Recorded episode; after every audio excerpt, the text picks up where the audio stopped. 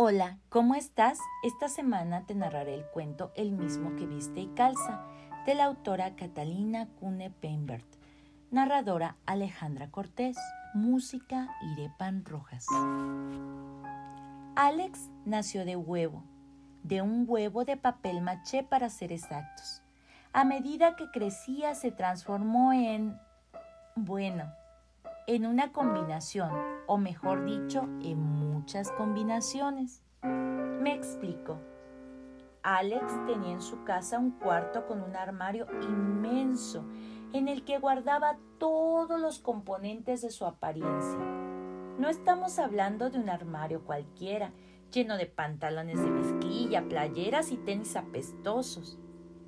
En el armario de Alex podíamos encontrar caparazones de tortuga, plumas de aves exóticas, colas de pez, patas de cabra, cebra o avestruz, cuernos, picos, garras, antenas, alas, todo ello pintado de los más exóticos y exquisitos colores, verde esmeralda, rosa mexicano, anaranjados y amarillos brillantes.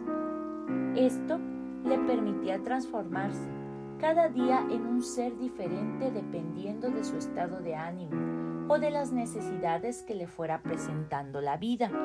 Por ejemplo, cuando tenía mucha hambre, se ponía la cabeza del lobo con los dientes bien afilados, el cuerpo de rinoceronte para tener mucho espacio en la barriga y aletas de tiburón para llegar más rápido a los manjares.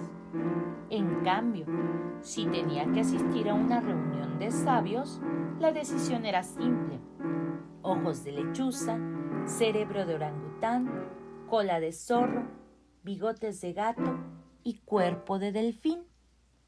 Un día de arduo trabajo lo sobrellevaba con cuerpo de abeja, antenas de hormiga, cola y dientes de castor. Así era que Alex estaba contento con su vida y con la oportunidad de poder adornarse y cambiar diariamente. Le divertía muchísimo y era un experto en seleccionar las partes precisas para formarse. Nunca tuvo ninguna duda de cómo lograr la combinación perfecta. Nunca hasta que la conoció. Era un lunes cualquiera, en el que Alex tenía muchas cosas que hacer y muy poco tiempo para hacerlas. Así que se puso las alas de colibrí verde tornasolado, el cuerpo de guepardo, las patas de correcaminos y las orejas de liebre.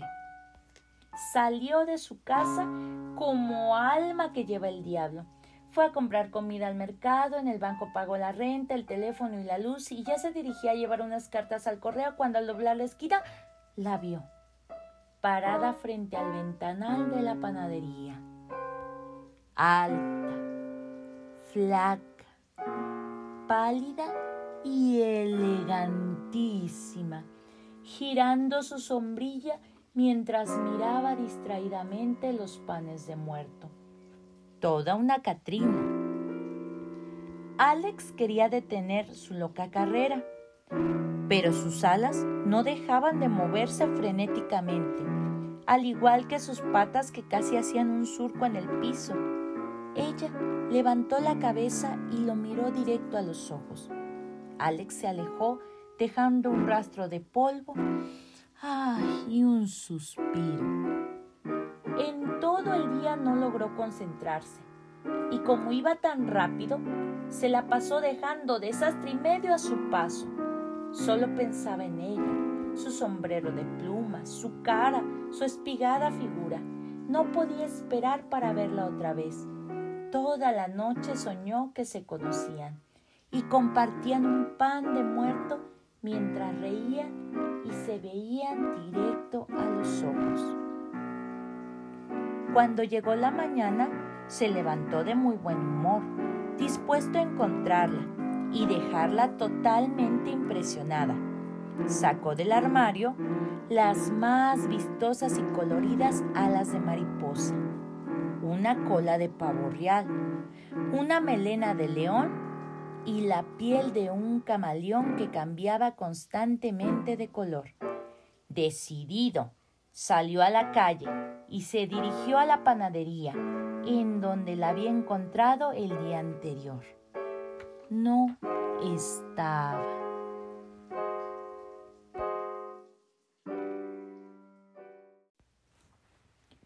Alex no perdió las esperanzas y se quedó un buen rato a la puerta de la panadería.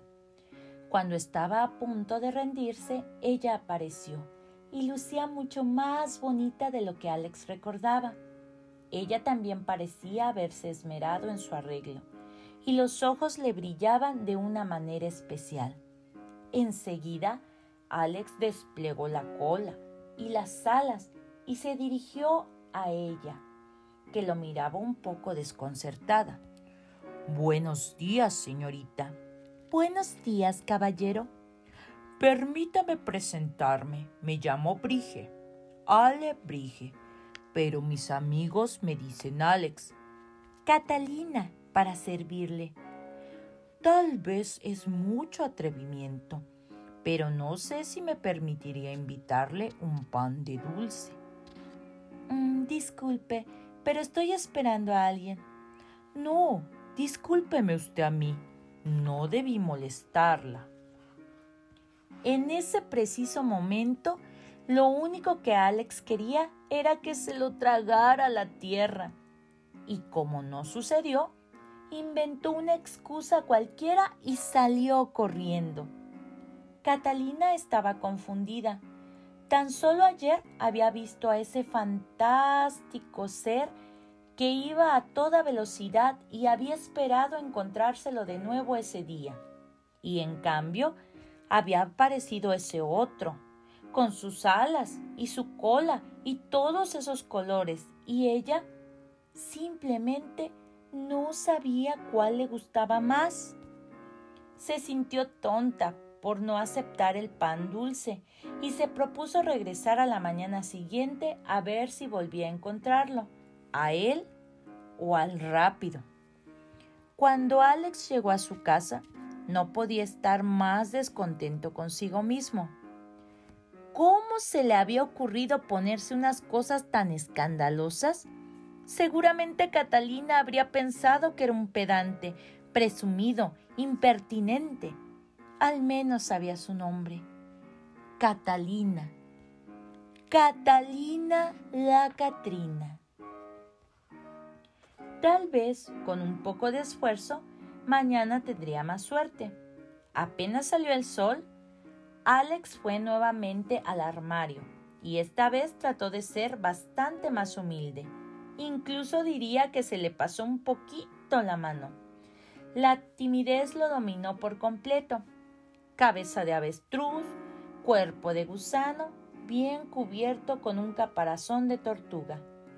Todo en tonos cafés y grises opacos. Llegó arrastrándose a la panadería y encontró a su calaca tilica y flaca, sentada en la banqueta, con los brazos cruzados sobre las huesudas rodillas. Intentó acercarse, pero no lograba animarse. Catalina la observaba por el rabillo del ojo. ¿Qué estaba pasando en esa esquina? ¿Se trataba, acaso, de la semana del desfile de los chicos exóticos? Este, aunque tímido, parecía simpático y algo tierno. Se alisó el vestido y se levantó para saludarlo. Pero la cabeza de avestruz de Alex lo traicionó, clavándose en la tierra. Cuando la levantó, ella ya se había ido. Los siguientes tres días, Catalina no apareció y Alex estuvo enojadísimo. Ya saben, cola de escorpión, cuernos de carnero, púas de puerco espín, dientes de sable. Tristísimo. Pasaba por la panadería y se hacía bolita con su esqueleto de cochinilla, mientras ensuciaba las orejas largas de sabueso con el lodo que producían sus lágrimas de cocodrilo al mezclarse con la tierra. La extrañaba La extrañaba, tanto que al siguiente día, desolado, solo pudo vestirse con partes de animales extintos. No sabía que había hecho mal, ni dónde tenía que buscarla para volverla a ver. Había echado mano de todos sus recursos, incluso cuando pensó que había exagerado un poco con lo de la cola de pavo real y eso, después se transformó en un tipo mesurado, serio, totalmente distinto a los otros dos, por completo diferente. Por supuesto, pensó Alex, totalmente distinto. Ahora entendía todo. Esos tres días Catalina no apareció por la panadería.